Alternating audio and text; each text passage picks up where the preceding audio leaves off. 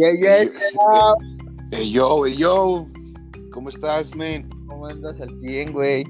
Bien, bien aquí. Pues bueno, Muy temprano para un sábado, pero chido, güey. sí, qué bueno. Pues, gente de la audiencia, buenos días.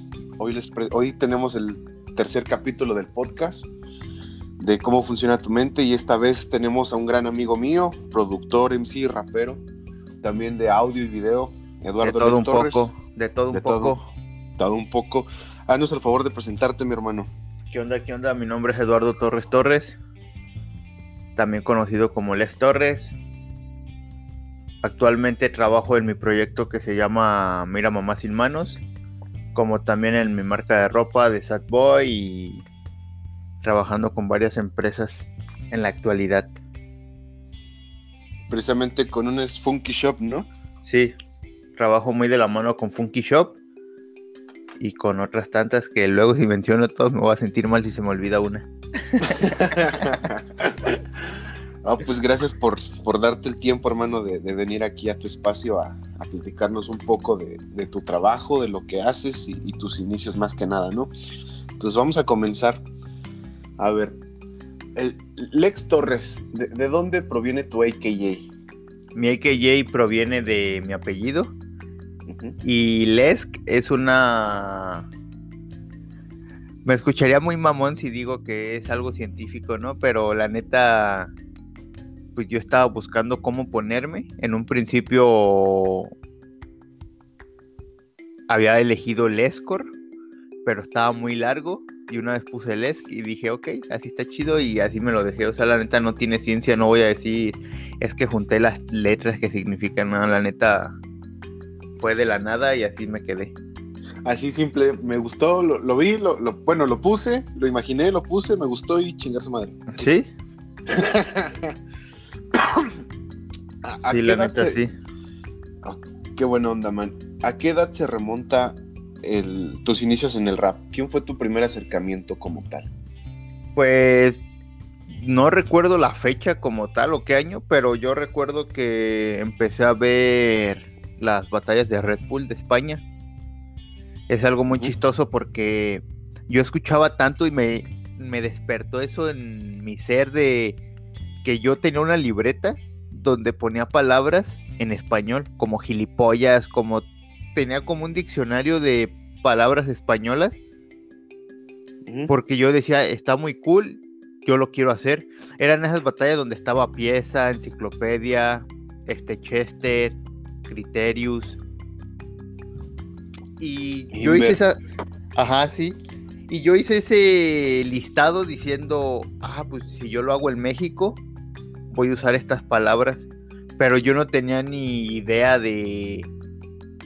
de estas palabras que eran solo españolas, ¿no? O- como al mexicano que lo distinguen por el güey y cosas así. De repente empiezo a. De las batallas me empiezo a brincar mucho al. al rap español. Lo que era Zetapu, Nach, Violadores del Verso, Sharif. O sea, cabe recalcar que estoy hablando del rap en español porque desde niño yo, eh, yo crecí escuchando lo que es Dr. Dre, Cypress Hill, todo. Eminem, pero era por esta influencia de mi, de mi primo hermano que siempre había vivido conmigo y él escuchaba eso y yo inconscientemente escuchaba eso. Ya cuando yo decidí poner algo, pues era en español porque le entendía, ¿no? Sí, y sí, ya sí. fue como poco a poco me metí mucho al rap español, la neta me gusta mucho el rap español, pero fue que de repente vi una batalla de Red Bull que si no mal recuerdo era tanque contra tequila y fue cuando yo dije, oh no, también hay el México y de ahí, igual de esa batalla me empecé a brincar a tequila, a Danger, a, a tanque, a, A lo todo que era... Ajá. A, a todo lo que, es la, la vieja escuela. Sí, pero vieja escuela más under, porque pues, ya conocíamos a Cártel de Santa, Control Machete, ¿no? Pero más a esta escuela un poco que salió después de Control Machete, que ya hubo como ese auge. Ese boom. Sí, y ya fue que salieron muchos raperos, o sea, cuando el alemán era un, un pequeñino, igual que el Jera y todos ellos, o sea, yo recuerdo mucho también de esta, de Lazy, o sea, no sé, o sea, yo escuchaba mm. mucho ese, ese rap. El, que apenas estaba cimentando las bases de la escena mexicana, ¿no? sí, sí, cuando Secan era el top y... Y sus videos estaban bien chidos. O sea, ahorita ves un video de Secan al pasado y dices, ah, no manches, ¿no? O sea, cuando cuando este tenía lo de la mafia de la C y es que la neta siempre siempre me ha apasionado mucho el rap, bueno, el hip hop, que yo veo videos, escucho música aunque sean raperos que no me gustan. O sea, me nutro como de todo lo que están sacando y así era desde el inicio. Muchos decían, ay, ¿por qué escuchas esto? Porque mm, no me no me causa molestia, ¿no? al final estoy aprendiendo, estoy viendo, ah, están haciendo los videos así y me sirve pues a mí. Tocaste un buen tema, un punto. Los prejuicios entre raperos. ¿Crees que existe algún prejuicio hoy en día? Porque cuando estamos hablando de esa escuela del 2010, 2011, 12, cuando fue el auge de, de, de, de Santa RM. Ándale, sí. De Secan. Que, por ejemplo, yo me acuerdo mucho que en las batallas de freestyle de ese entonces este, eres poser porque escuchas MC Davo o porque eres gay que Santa RM que por MCAS y acá, ¿no? Eh, MCAS, ajá, que tocaban temas muy muy romanticones en ese entonces de que mi niña bonita y, más este más rolas así que eran dedicadas a un público pues más juvenil, ¿no? En ese entonces. ¿Crees que hoy en día siga habiendo como que ese esos prejuicios a cuanto artistas? Pues creo que de que los hay, los hay, ¿no? Como todo. Más bien depende de la persona, pero ya cuando uno va entrando en este, en este mundo, eh, te das cuenta que la neta, tener esos prejuicios pues no te sirve de nada. Es como, es como, como si lo pusiéramos en ejemplo por el fútbol. Tú le vas a tal equipo, yo le voy a tal equipo y está chido, al final es lo mismo, ¿no? Al final y, es... Y es eso, la neta, o sea, no te voy a negar que antes también era esto de esta palabra entre comillas de me voy a mantener real, ¿no? Yo sí soy real. Siento que era un gran escudo para era un gran escudo para cubrir como eso de decir es que yo solo escucho esto y soy de mente cerrada, ¿no? O sea, al final no pasa nada si escuchas romántico, si escuchas rap conciencia, si, o sea, no sé, creo que es como esto, no sé si me vaya a desviar un poco, pero es como yo lo platico con amigos, yo sufría, o sea, a mí me hacían bullying en la secundaria primaria por ver Naruto y ahorita Naruto es de moda y todos lo ven y es como que siento que es parte de esto de la música también, que antes era como mal visto ciertas cosas y ahorita eso que estaba mal visto, ahorita ya tiene un gran público y ya se hace como algo normal. Te comprendo, yo también cuando veía Naruto decían ah, que, el típico excusa, Goku le gana. Yo le estoy preguntando si Goku le gana. Ajá, exacto. Te hacía esta mención porque yo recuerdo que, que, aquí, cuando, por ejemplo, yo cuando empecé en la escena aquí municipal, este, todo mundo, todos los morros de la secundaria, cuando yo iba a la universidad, niños de, secundaria y prepa, traían su cartel de Santa, su MC Davo, y, se juntaban las bolitas allá fuera de la escuela a, rapear, según ellos, y traían una jerga muy, muy repetitiva que decía, este, yo soy un mercenario y no pasas de mi barrio. Siempre, cada, cada vez que eh, escuchaba algo así, eh, bueno, que, que veía una bolita, siempre sacaban esa rima. Te pregunto esto de los prejuicios con esa rima. ¿Tú qué piensas sobre qué es un rap real? O sea, ya como productor musical, no como oyente, sino como productor musical que eres. ¿Tú cuál crees que sea un, verdadero rap real? Creo que el rap real es desde esa canción que esa canción de amor que cantas porque la amas. Como desde esa canción donde le cantas una canción a un amigo porque lo mataron en la calle. Al final estás relatando tu vida. O sea, yo no voy a decir que, que estoy enamorado si la neta tengo 10 años soltero. Pero ojo, puedo estar enamorado, como dice Casey yo, del ritmo callejero, ¿no? O sea, puedo estar haciendo canciones de amor sin tener una, pareja, pero puede que este amor no sea dedicado a una persona, sino que pueden agarrar este, este toque de que estoy enamorado de la música, pero lo veo como una persona. Como materialización, ¿no? De una idea. Como musa. Y al final creo que el rap real es. Eh, es el plasmar lo que te está pasando. O sea, yo no te puedo. Yo no puedo decir a alguien, no, es que esa canción está mal. Porque yo no sé lo que significa para él. Yo no sé lo que pasó para escribir eso. A mí me pasa últimamente que. Que en mi disco por ejemplo, me pasó hace unas semanas, escribí una, el interludio, lo final de mi disco ya para terminar mi disco. Y la mandé a mi pareja, amigos, ¿cómo le escuchan con esto? Ya terminó el disco. Y me mandó un mensaje, oye, ¿estás bien?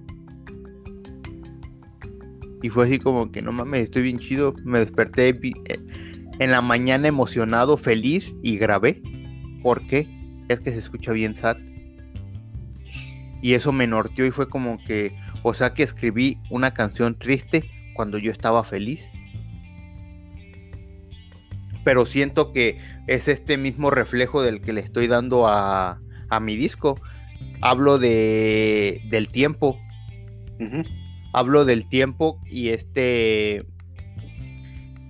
y meto muchos relatos que pasaron de que mataron mis amigos, que, que, la droga los volvió locos, que, que todo esto y es como que sí estoy feliz, pero pues no quiero que escriba, no quiero que escuchen este disco porque no es algo que me orgullece. Es algo que me dolió. Por eso quizás las canciones suenan tristes, no puedo hablar que mataron a mi amigo feliz. Y siento pues que es esto, ¿no? O sea, al final estoy siendo real conmigo mismo. Creo que no sería real si empiezo a hablar de que de que tengo cadenas, de que el carro que está en mi cochera en la orilla de la playa, o sea, cuando pues, la neta no. Exactamente.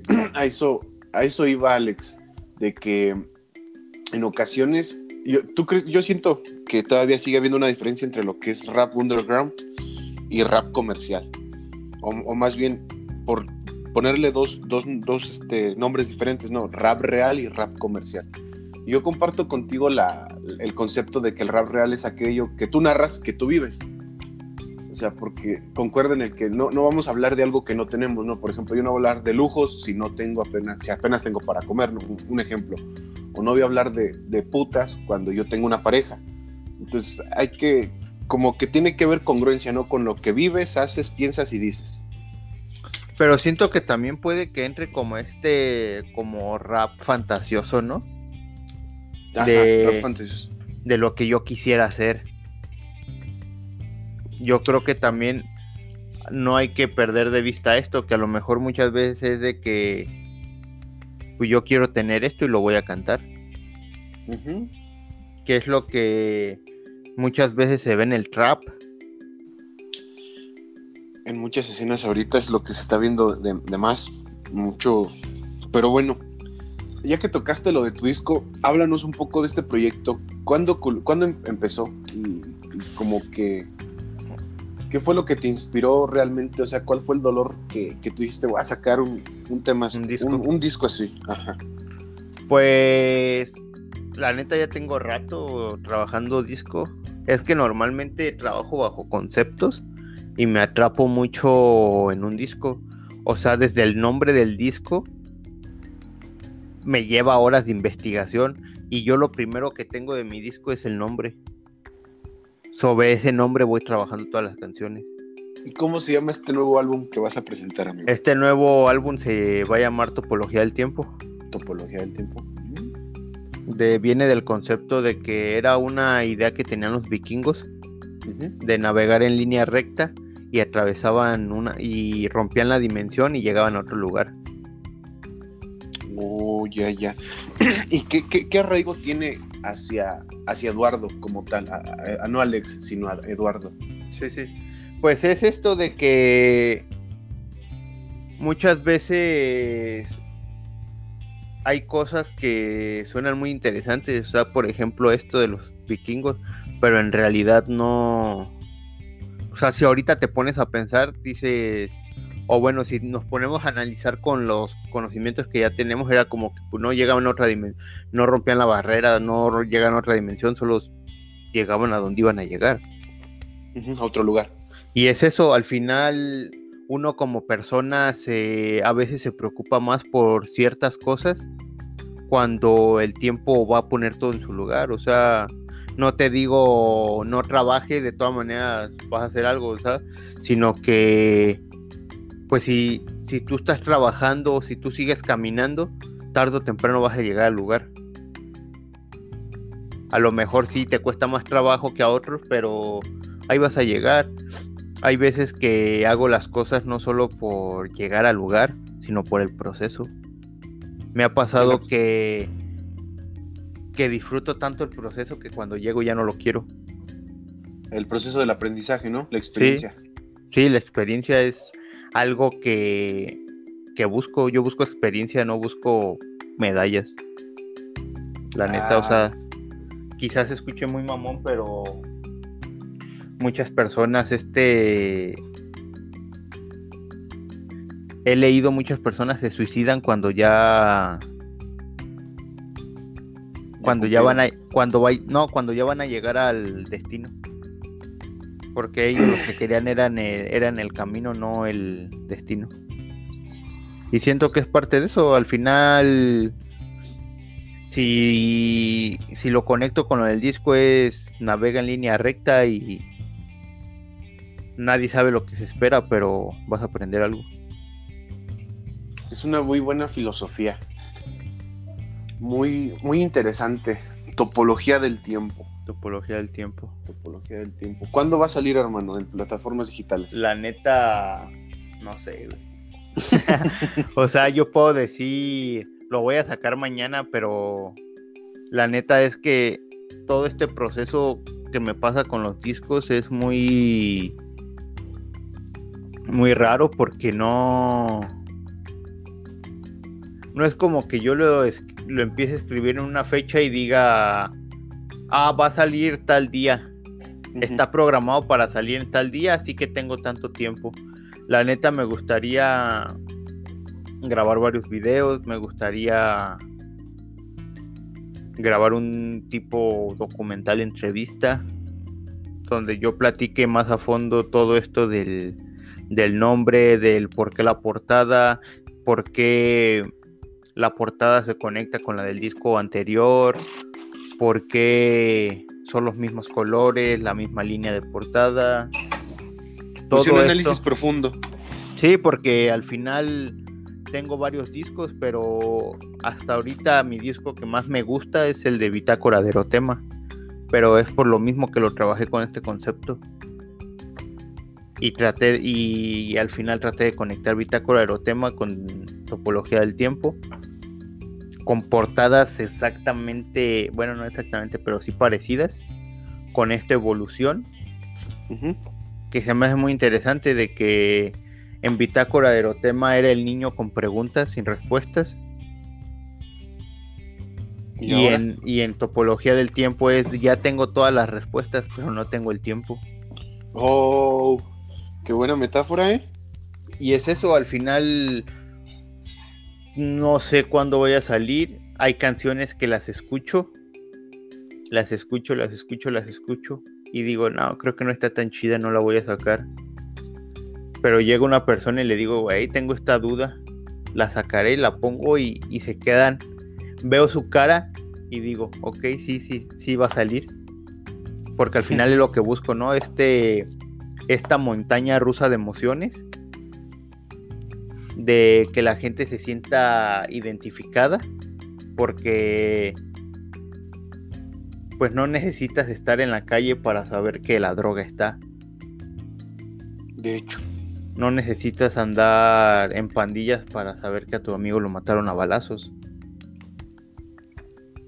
Y es pues es raro, ¿no? O sea, trato de plasmar mi experiencia en ese disco para que no solo se queden identificados, sino que también se lleven una experiencia. Sí, o sea, que no, no sea el típico del escucho, me gustó y ya la pongo en mi playlist, sino que te haga reflexionar, ¿no? Como tal, que, sí, sí. que te diga, ah, ok, este, yo viví algo parecido, creo que me está contando cómo desahuciarse, cómo poder sobrellevarlo. Y, ahora, esto me, lleva a otra pregunta. ¿Escribes cuando estás inspirado o cuando algo te lo demanda? O sea, porque todos como, bueno, al menos nosotros dos como escritores, yo también soy de la idea de que este, escribo cuando, no cuando tengo ganas, sino cuando me siento, cuando tengo algo en el pecho, grabo cuando me siento listo y si la saco es porque me gustó o le gustó a alguien más. Ese es como que mi proceso creativo, ¿no? De, sí, sí. De, sacar música. ¿Tú cuál es tu proceso creativo, hermano? Fíjate que últimamente me lo he preguntado mucho de cuál es mi proceso creativo para la música. Porque si estoy muy sad, no puedo escribir nada. Me bloqueo y ya. Normalmente, antes, cuando tenía como, como inquietudes emocionales, escribía. Pero ahorita ya no, porque ya ahorita cuando tengo inquietudes le pego a la marca de ropa. Que va mm, como por el mismo lado, ¿no? A la de Sad Boy, ¿no? A la de Sad Boy. Y este, y como que tapé la música con lo del diseño, ¿no? Que, que fue lo que siempre yo en mi vida inconscientemente había querido, el tener una marca de ropa. Ahorita ya con el con esto es de que duré meses con los beats en, en mi drive ahí y los escuchaba y era como que, ah, ok, tengo este beat. Ah, ok, tengo este beat. Pero de repente era como que me ponía, ponía el beat, sacaba el coro, lo escribía, lo grababa, lo dejaba. Ya después lo estaba escuchando y en una sentada ya la, la terminaba.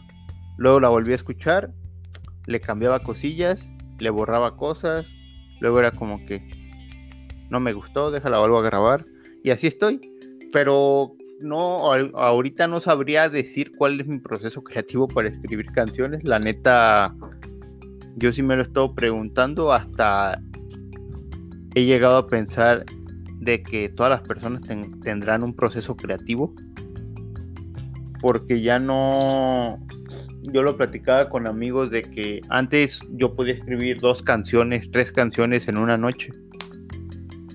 Pero ahorita ya no. Ya cada vez busco como más más limpieza, se podría decir, en mis canciones. Ajá. Que ya me cuesta, la neta, me cuesta más trabajo. Escribir de lo que sea me cuesta más trabajo. También creo que por esto por esto la falta de contenido en mi canal. La falta de música, porque la neta no no tengo que contarles, la neta. Empecé con este proyecto de rap de cuarentena. Dije, bueno, voy a sacar un cipher cada un one shot cada semana. Ah, pero de, pero de repente saqué dos y fui como que, ¿y ahora qué hago? y a muchos les gustó el proyecto, o sea, mi correo es así como que, güey, te mando un beat para que le des a este y lo subas y es así como que, ok, gracias, pero pues deja primero aprendo, aprendo qué, qué proceso tengo que llevar, ¿no? Pero normalmente cuando estoy feliz sí, sí grabo más. Bueno, pues, es que decir feliz es como algo muy muy raro, ¿no? O sea, porque ¿cómo mides la felicidad? O sea, más bien cuando no tengo muchas cosas en la cabeza, porque no puedo escribir, no puedo hacer algo mío. Si sé que tengo que mandarle una canción a tal vato, si creo, si sé que tal persona está esperando un diseño que le dije, o sea, cuando tengo mucho trabajo, no me puedo decir, ay, bueno, a rato lo hago, deja hago esto. Ajá. Tengo que estar, decir, bueno, ya les mandé esto, tengo más trabajo, pero pero Me es puedo hasta dar un break, mañana. ¿no? Ajá, pero es hasta mañana o así. Y ahí es cuando sí pueden eh, darle. Eso me pasa lo mismo. Para hacer yo mis tareas y eso tengo que tener toda la semana ya terminada. Para pegarle a mi proyecto. Si no, sí estoy con esa incomodidad de chales, es que tengo que mandar esto.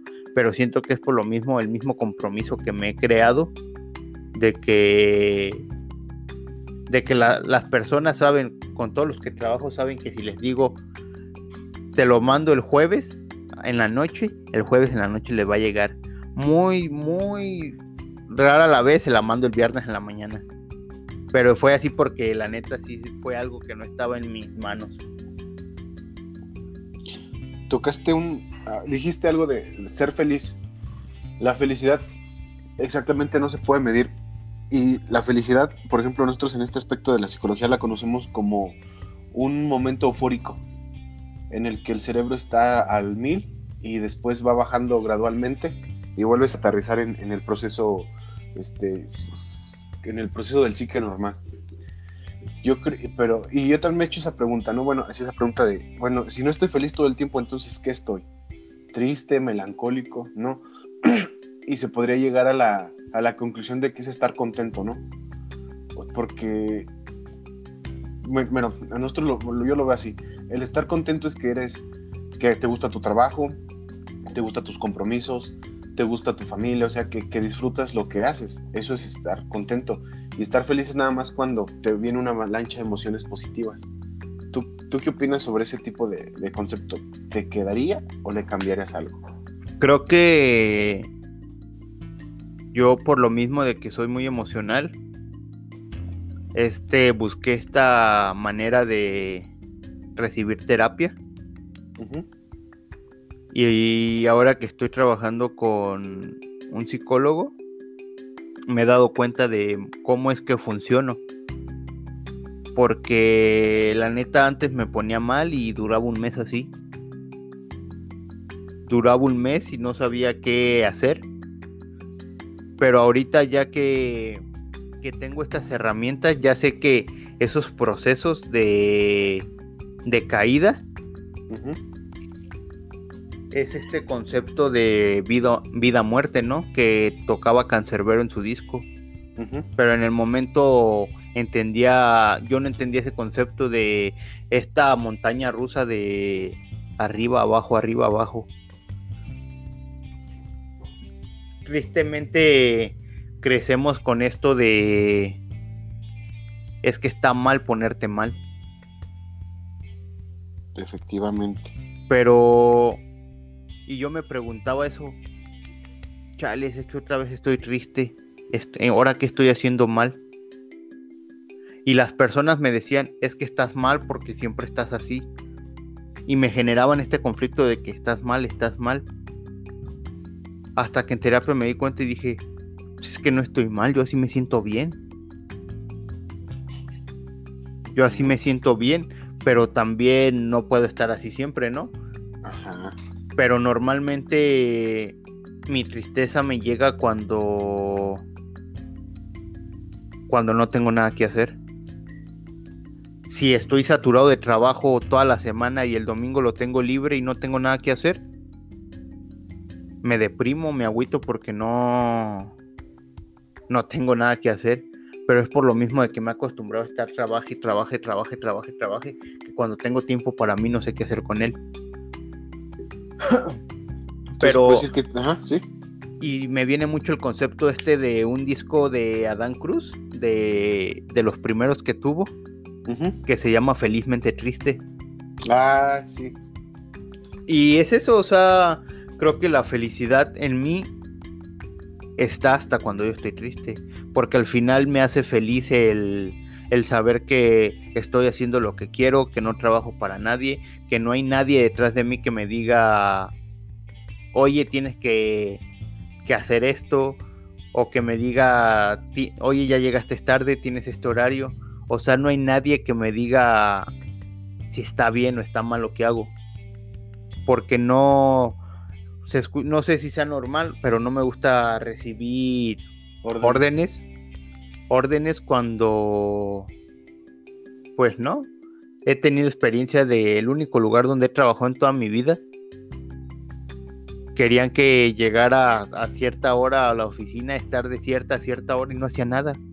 Y eso a mí me estresaba bastante de estar solo en como en una oficina sentado viendo videos de YouTube.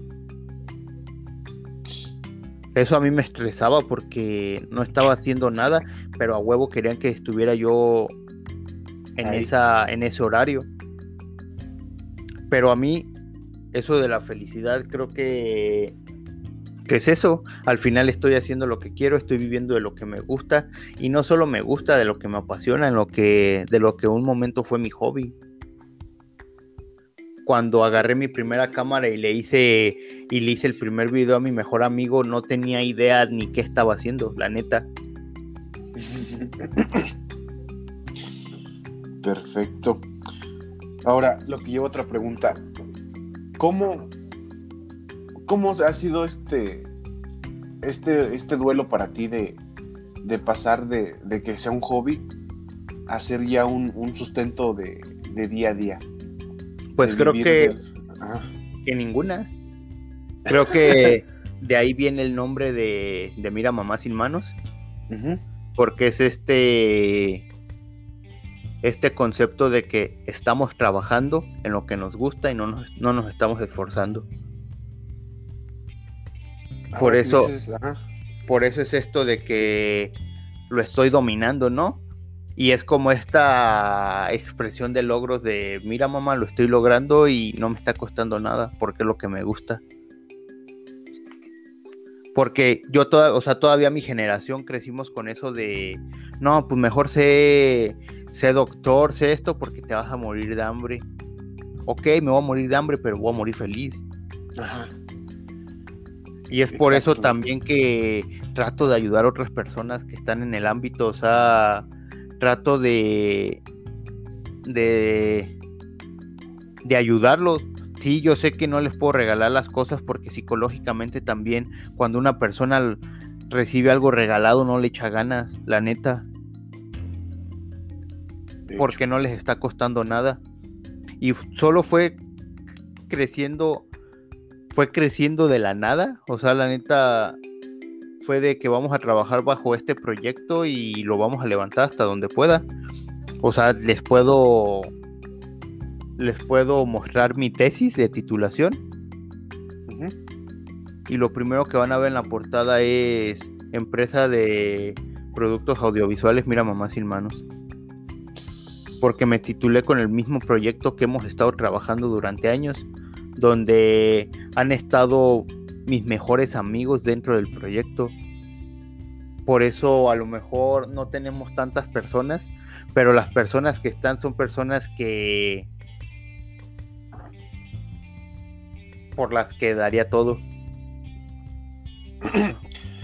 Eres ingeniero en, audio y video, ¿verdad? no, soy licenciado en medios interactivos y estoy a cuatro meses de terminar mi maestría en arte digital y efectos visuales.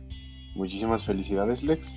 Con esto se, rompen los estereotipos de que los raperos no, llegan a, tener una profesión. Ya sé, sí. es algo muy bueno. Ahora, qué bueno que tocaste el tema de, Mira, mamás y hermanos.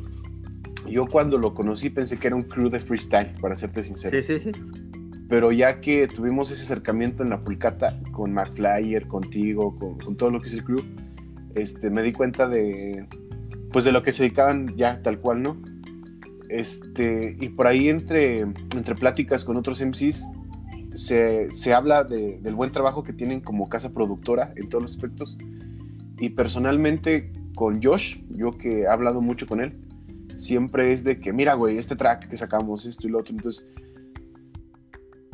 ¿quiénes fueron los principales, los que conformaron principalmente Mira Mamás y Hermanos sus inicios? ¿Y cómo fue que surgió la idea? Pues al principio fue. Estábamos Sadness y Cafri y yo grabando cuando grabábamos todavía con el micrófono en una caja de zapatos, con esponjita como para que no rebotara. Estábamos grabando un disco que se llamó Sin Rumbo, que era un disco que teníamos los tres. En ese disco salió un coro que que decía de que ah, ¿cómo era? No sé, algo de que ella me ella me dejó que me dijo ya no, pero ahora estoy bien y ya rematamos con lo de mira mamá, sin manos voy. Y empezamos con este hashtag de mira mamá sin manos. Pero algo que no nos importaba era de que no poníamos el acento, el mamá. Y la neta se escuchaba bien acá de, pues como de mira mamá sin manos, ¿no? Ajá. Pero no era nuestro, nuestro objetivo. Ya hasta que empezamos a ponerle el acento y empezamos a darle como formalidad. Bueno, íbamos a eventos y ya nos conocían como mira mamá sin manos y era como que, oye, eh, fue un mame que nosotros traíamos. Pero de ese mismo mame nos agarramos por el chiste, porque es fácil de recordar, da risa. Y dijimos, vamos a hacer un logotipo. Hicimos un logotipo que era de Mowgli, con los brazos extendidos. Pero pues también no podemos tener un logotipo de un personaje ya registrado, ¿no? Y ahí fue donde, donde contacté al Rudy. Yo te, con el Rudy siempre me he hablado desde que yo empecé siempre me he hablado con él. Y él es un buen diseñador. Le dije, oye, güey, traigo este concepto de mira, más sin manos, bla, bla, bla. Me hizo el logotipo y de ahí fue donde salió el logotipo del, del chavo en la bici. Eh, le, platiqué, le, ajá, le platiqué la idea y ya fue hacer ese logotipo. Pero ese logotipo, o sea, en el paso de los tiempos ha, ha surgido bastantes cambios hasta el último que es el azulito, que ya está como más integrado, más minimalista, ya que también tiene la R de marca registrada y todo. Sí. Y fue como poco a poco lo fuimos profesionalizando. Dices también de que allá afuera se escucha el la satisfacción de la gente es por por este compromiso que tenemos de que yo lo, lo acoplo de que por lo mismo de que es el único trabajo que tenemos, damos el mejor servicio. A comparación de que, por ejemplo, otras personas en la mañana tienen que ir de godines de tal hora a tal hora y solo les queda cierto tiempo para, para trabajarle a la demás gente. ¿Qué pasa que si en ese tiempo que tienen, tienen que trabajar otra cosa. Por ejemplo, graban una canción de tal persona. La persona va con las ganas de esa canción escucharla luego, luego. Sí. Y si tú les dices, sí, te las voy a entregar en dos semanas, el chavo no te va a decir, y no, te va a decir, ah, ok, pero si en esas dos semanas a ti te ocurre ciertas cosas en el trabajo que te tienen estresado, vas a ver por prioridad lo que te deja dinero y vas a dejar por un lado el hobby. Pero en el momento de que mi hobby se hizo mi profesión, veo primero por el trabajo que por lo mío. Por eso es que si en otros lugares te entregan tu canción en dos semanas, yo te la entrego el mismo día. Porque yo estoy acostumbrado a trabajar así. Donde mientras tú estás grabando, yo estoy editando. O, me voy haciendo ideas de, ah, ok, el beat tiene un corte aquí, ahorita aquí le voy a hacer un corte, le voy a poner otro efecto, pero yo ya voy analizando cómo la voy a editar. Ya cuando termina de grabar, nada, le digo, arre, hay que editarla, ver volúmenes, le damos el máster, va que hay que, si hacemos cortecitos. Normalmente siempre les digo, a mí se me ocurrió esta idea, lo hago y ya me dices cómo se escucha a veces se lo muestro y me dice, suena así bien, así déjalo, nada más hay que agregarle tal cosa. O hay, hay veces que la neta sí me dice, no, me late más como estaba antes. Ah, ok, sin pedo le regresamos. Pero es eso que ya les estás dando el resultado final. Y también es esto de llevar yo un proceso en la computadora de decir, oye, te voy a mandar el MP3 y el WAP, este, checa bien, te lo, lo guardé con la fecha del día de hoy. Y ya explicarles la fecha del día de hoy la guardé porque así guardo todo en la computadora. Por si tú ya lo escuchas en tu... Porque llega a pasar, ¿no? Que eh, se escucha bien perro y ya lo traes en tus audífonos y dices, sí, aquí como que me equivoqué. O aquí como que se escucha un poco más. Ya me dicen, oye, bájale poquillo en tal parte, ¿no? Le bajo y se lo vuelvo a mandar. Pero ya con la fecha, yo ya tengo ubicación en la compu, porque antes teníamos esto de que le pegábamos al teclado así, ¿no? Y lo primero que picara. Lo primero que picara, así guardábamos la canción. Imagínate, me dicen una persona que grabó hace 15 días, oye, ¿me puedes volver a mandar mi canción? Es que tenía los backups muy arriba. ¿Y cómo la busco si no le puse nombre? Pero es algo que vas, pues tú mismo te vas poniendo como tus reglas, se podría tu proceso al grabar, que ya sabes cómo funcionas, ¿no? Eso es tu proceso Ajá, al momento de grabar. Ajá, sí, al momento de grabar. Y ahora que hay que guardarlo por fechas que por nombre. Está, muy buena. Sí, porque normalmente no grabo uno o dos a la semana, ¿no? O sea, sí, sí llego a grabar varias personas. Bueno. ¿Sí me escuchas? ¿Me escuchas? Sí, güey. Ah, otra pregunta.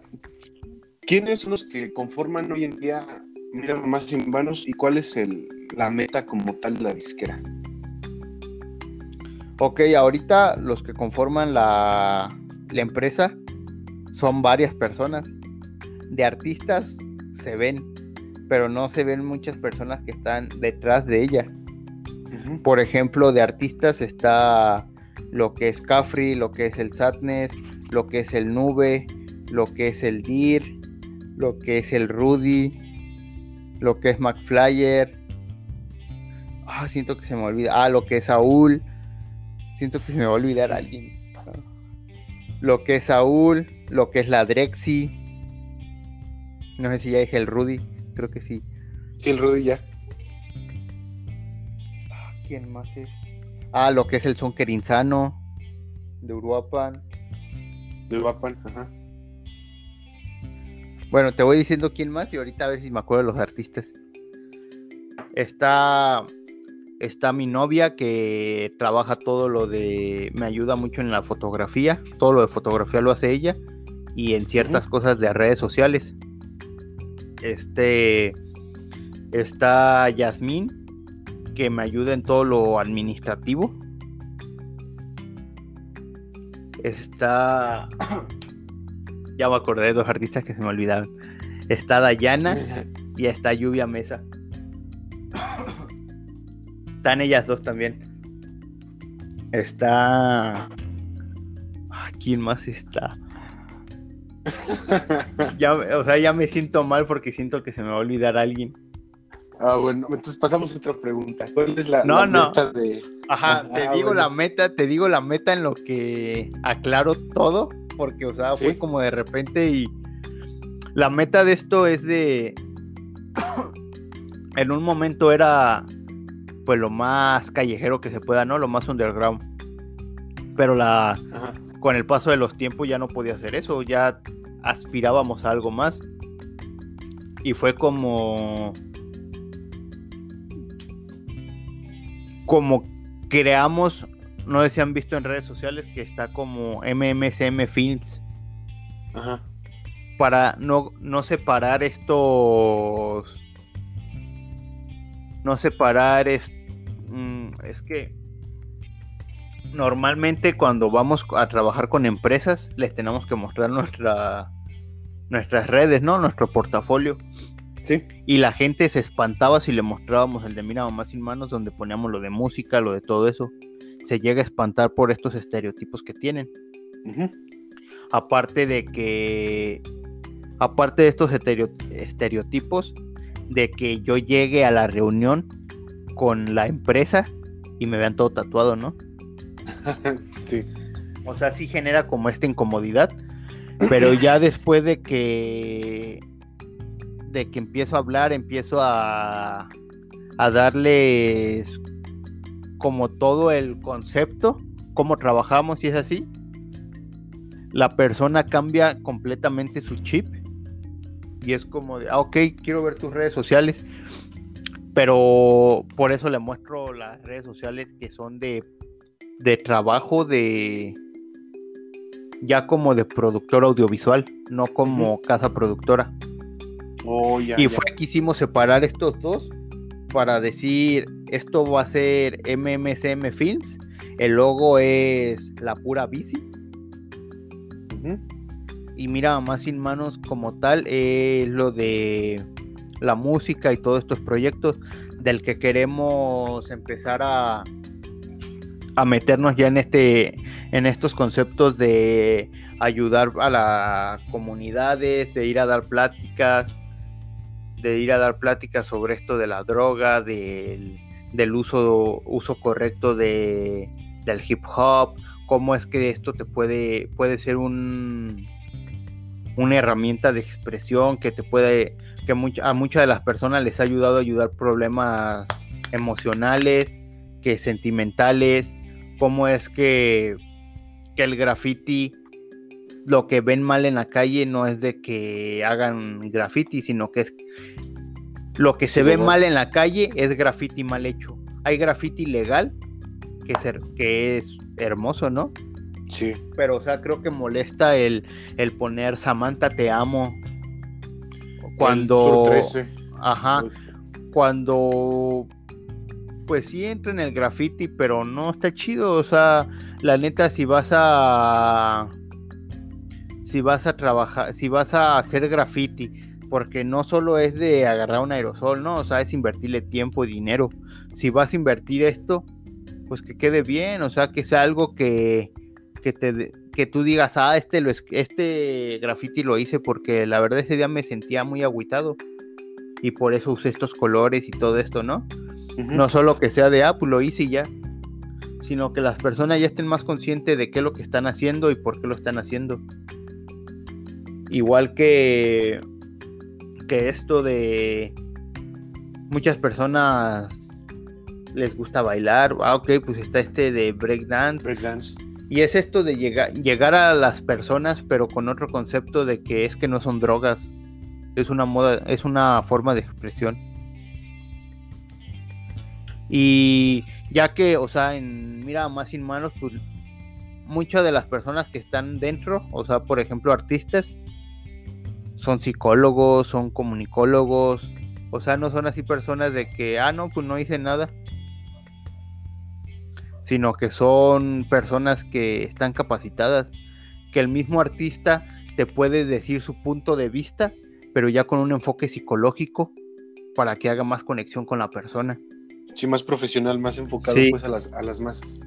Y es eso, no vamos a ir a llegarles a, no vamos a llegar y decirles, ah, es que mira, en este libro dice que es así. No, yo te voy a decir cómo es porque yo ya lo viví. Te voy a decir lo que viví, sin embargo, también te puedo decir cosas teóricas que te pueden ayudar. Porque muchas, muchas personas creen que, que todo esto es vandalismo y todo eso cuando he aprendido yo más cosas del hip hop que de la escuela, la verdad. Y más con esto, con esta evolución que está teniendo el rap dentro de las batallas también, con estos tipos de conceptos.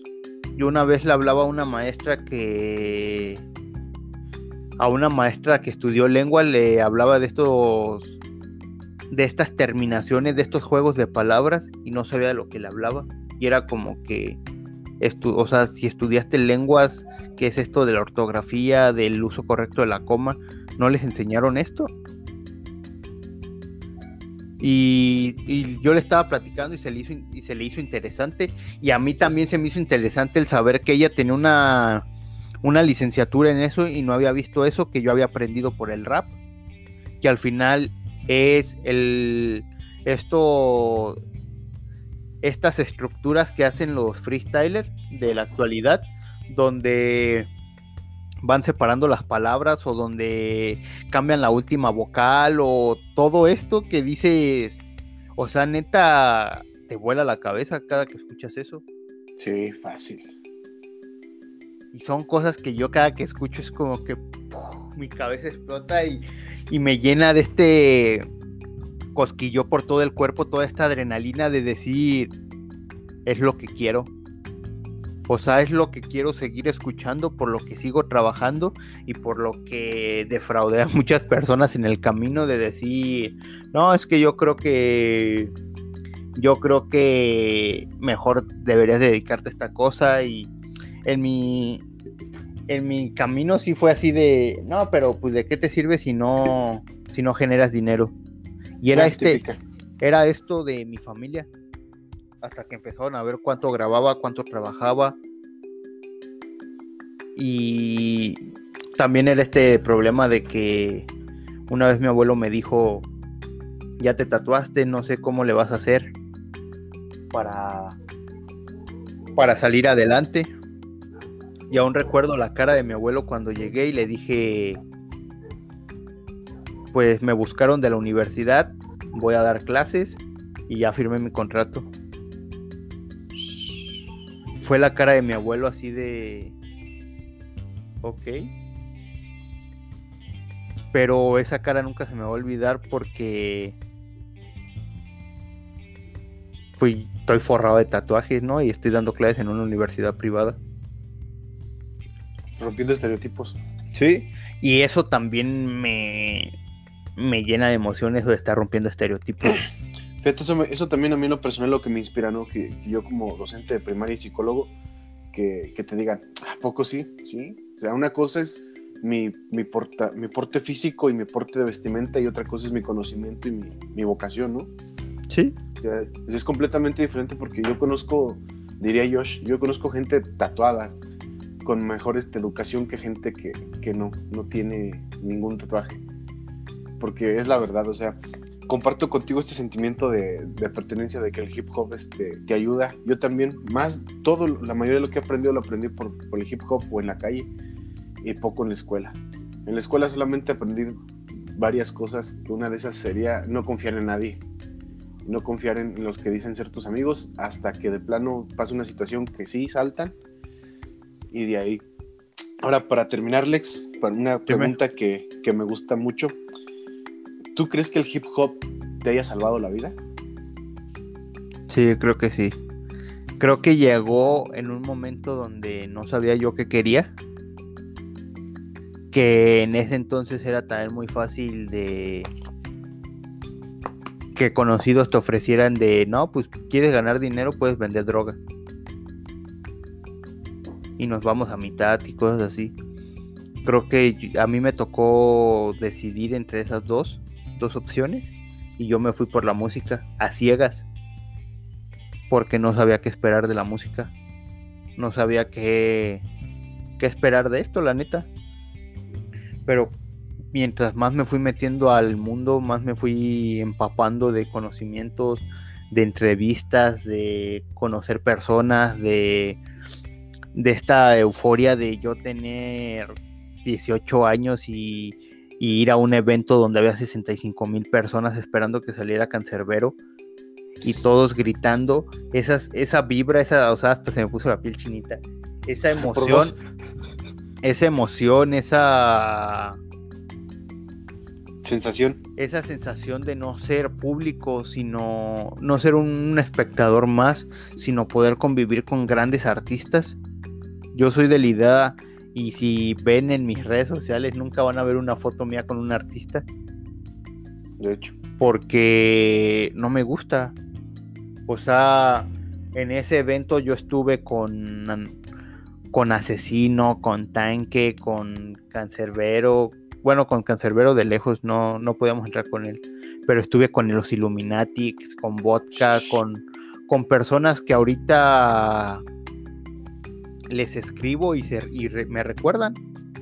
Lo mismo pasa de cuando voy a los eventos del alemán o así, que soy invitado, veo al alemán, veo al tocadiscos 3, veo a esas personas y me saludan, pero pero no por eso voy a ser como esa persona de estar tomándome fotos o así, ¿no? O sea, al final sé que es como si fueras a la escuela y te tomaras fotos con todos los maestros. Yo lo veo así. Qué buena reflexión, amigo, ¿eh? Sí, no, o sea, no te andas tomando fotos con la maestra de educación física. O sea, al final, este son personas que admiras, que admiras su camino. Y está chido. Más bien, ¿cómo, ¿cómo puedes seguir apoyando a estas personas? Si suben algo, compártelo. También cuando me tocó andar un mes fuera de, de Morelia por todo México con Mambo Rap con Mambo Rap. Hasta la fecha es ahorita si, si le mando un WhatsApp al Done o al 12 o al Mono, me contestan felices. ¿Qué onda, hermanito? Este. Y haciendo este. Esta, este juego de hablar como mexicanos cuando, o sea, tú dices, o sea, o sea, ni al caso, ¿no? O sea, ni al caso, o sea, de, oye, güey, cosas así que, o sea, te llena como de emoción de decir, ah, qué chidos, ¿no? Sí por ejemplo, también veo a Danger, veo a todas las personas y, y son admirables. O sea, para mí, a mí me, me llena como estos, estos contactos, pero no por eso es estarles mandando mensaje de, oye, vamos a sacar una canción, oye, oye, oye, o sea, ¿sabes? Yo sé que sus redes están llenas. O sea, imagínate, ¿Cuántos mensajes recibirán al día pidiéndoles una canción? Fácil. hasta, y no, se puede ni siquiera calcular, pero sí han de ser. Para que yo, por ejemplo, tenga su contacto directo, su WhatsApp, y les mande mensaje y oye, hay que hacer una canción, ¿no? O sea, siento que sería muy. Como que aprovecharme mucho de eso. De la situación. Ajá, cuando el planeta no casi no colaboro por lo mismo. Porque está muy. Muy difícil conectar con esto, con lo que escribo. Muchas veces no conecto y la canción queda como. Como de colores, ¿no? Cuando a lo mejor podía quedar verde nada más. Eh, en ciertos tonos. Sí. Y, o sea, sí puedo colaborar con. Con una persona que yo admire pero quizás no, no sea lo que, ajá, lo que buscaba de la canción y va a ser como que, ok, tengo la canción con esta persona, pero pues no me llena tanto, me llena más esta que tengo solo y tiene dos reproducciones. O esta canción que me que hice yo solo y nunca saqué. Porque al final es eso, quiero quiero hacer música para mí. Me quité este chip de de quiero hacer esta canción para cuando tenga un evento en vivo, la gente reaccione así. La neta era música que no me llenaba, que la hacía solo para que mis eventos, se podría decir, estuvieran prendidos. Y ahorita quizás sí escribo más lento, pero estoy haciendo lo que me llena y todo esto. Entonces, eh, eh, escribes por pasión y no por necesidad. Sí.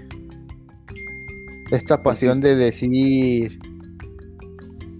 es algo que quisiera estar escuchando. Menciono mucho en mi disco, en el interludio de mi disco, que menciono que este, menciono de que este disco lo hice para, para que lo escuchen en carretera, cuando se sientan solo o tengan algún problema. También menciono de que este, menciono que este interludio tenía que sonar así cuando quieres, ah, no me acuerdo bien cómo va, que cuando quieres, o sea, cuando no quieres existir, pues, que este disco lo pongas cuando te sientas mal, cuando no quieres existir. Y también y cierro con esto de este interludio tenía que sonar así cuando cuando quieres a todos los que no confían en ti. Porque creo que ese es el más el proyecto, el, la situación más fea, ¿no? Cuando tú quieres mucho a una persona pero sabes que esa persona no confía en lo que estás haciendo. Y son seres queridos, o sea, yo puedo ser el mejor en la calle, yo puedo ser el la persona que más la persona que más gente graba, pero en mi familia no creen en mí y eso puede ser un gran impacto en mi en mis emociones, ¿no? Sí. Sí, sí, sí te comprendo. Y por eso es esta situación de decir, este disco escúchalo cuando lo cuando lo sientas mal. Y este disco es así de no lo puedes escuchar salteado, lo tienes que escuchar corrido para que sea esta montaña rusa de emociones, porque si puede que la escuches separada no va a tener la misma... El mismo impacto. El mismo impacto. Por eso también los discos los hago cortos de ocho canciones máximo.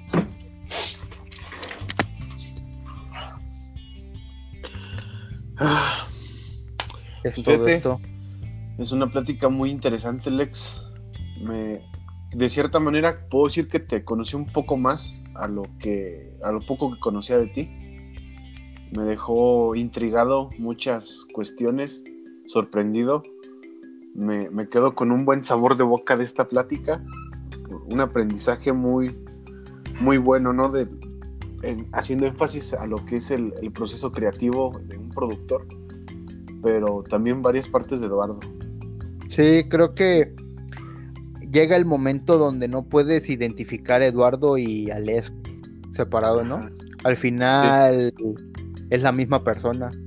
O sea, entiendo que hay artistas que tienen este personaje. Tienen su personaje como lo puede ser. Ahorita se me viene a la mente como Lil Máscara, ¿no? Que se pone la máscara y es el rapero. Ajá. Pero sabe quitar la máscara y es otra persona. O sea, porque al final no creo que en una peda, en una convivencia, tú estés con Lil Máscara, estás con la persona. De hecho. Pero yo en mi caso, yo no puedo. Yo no lo puedo separar ya. O sea, al final sigo siendo la misma persona. Sigo. Lo que trabajo como Les es lo mismo que trabajo como Sad Boy, es lo mismo que trabajo como Mira Mamá Sin Manos, es lo mismo que trabajo como, como Eduardo. Yeah. Al final es la misma experiencia es la misma persona, sin, sin, como diría Santiago Incén, sin tónicos camaleónicos. Pues, Lalo, si te puedo decir Lalo. Sí, sí, güey.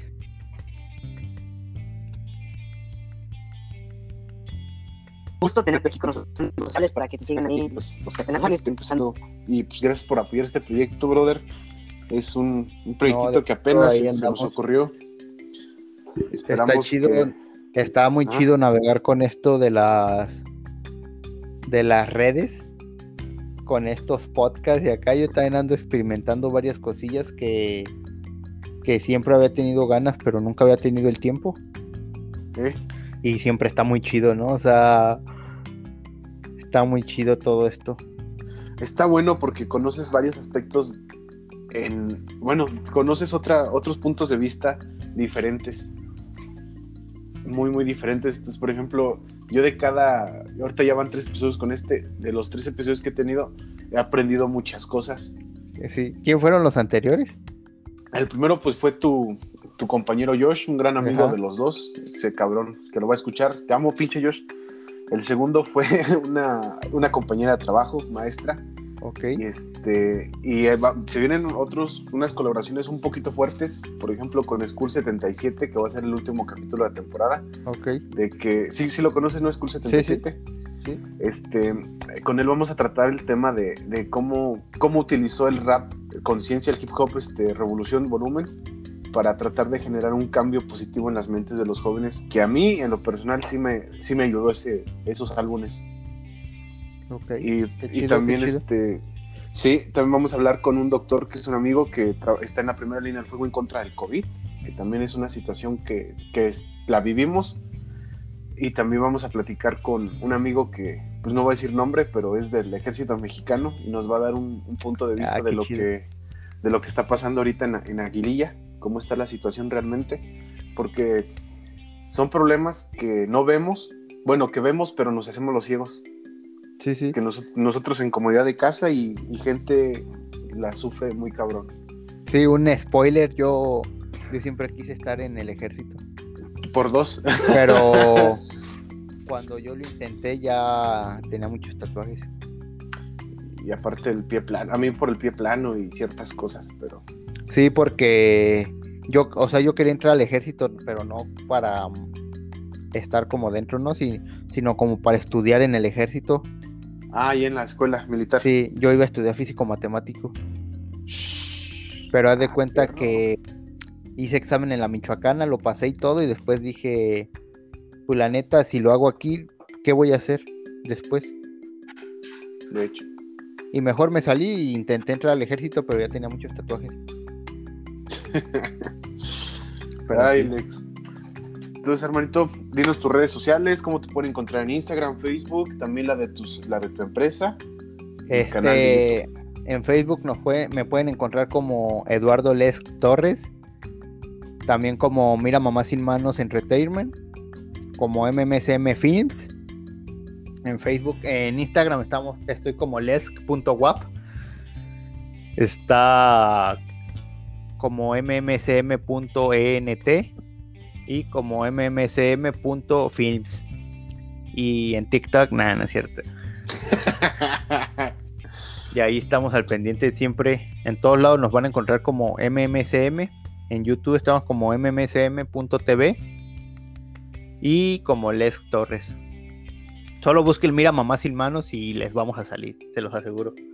Ahí aparece. Hermano, ¿algo más que quisieras agregar?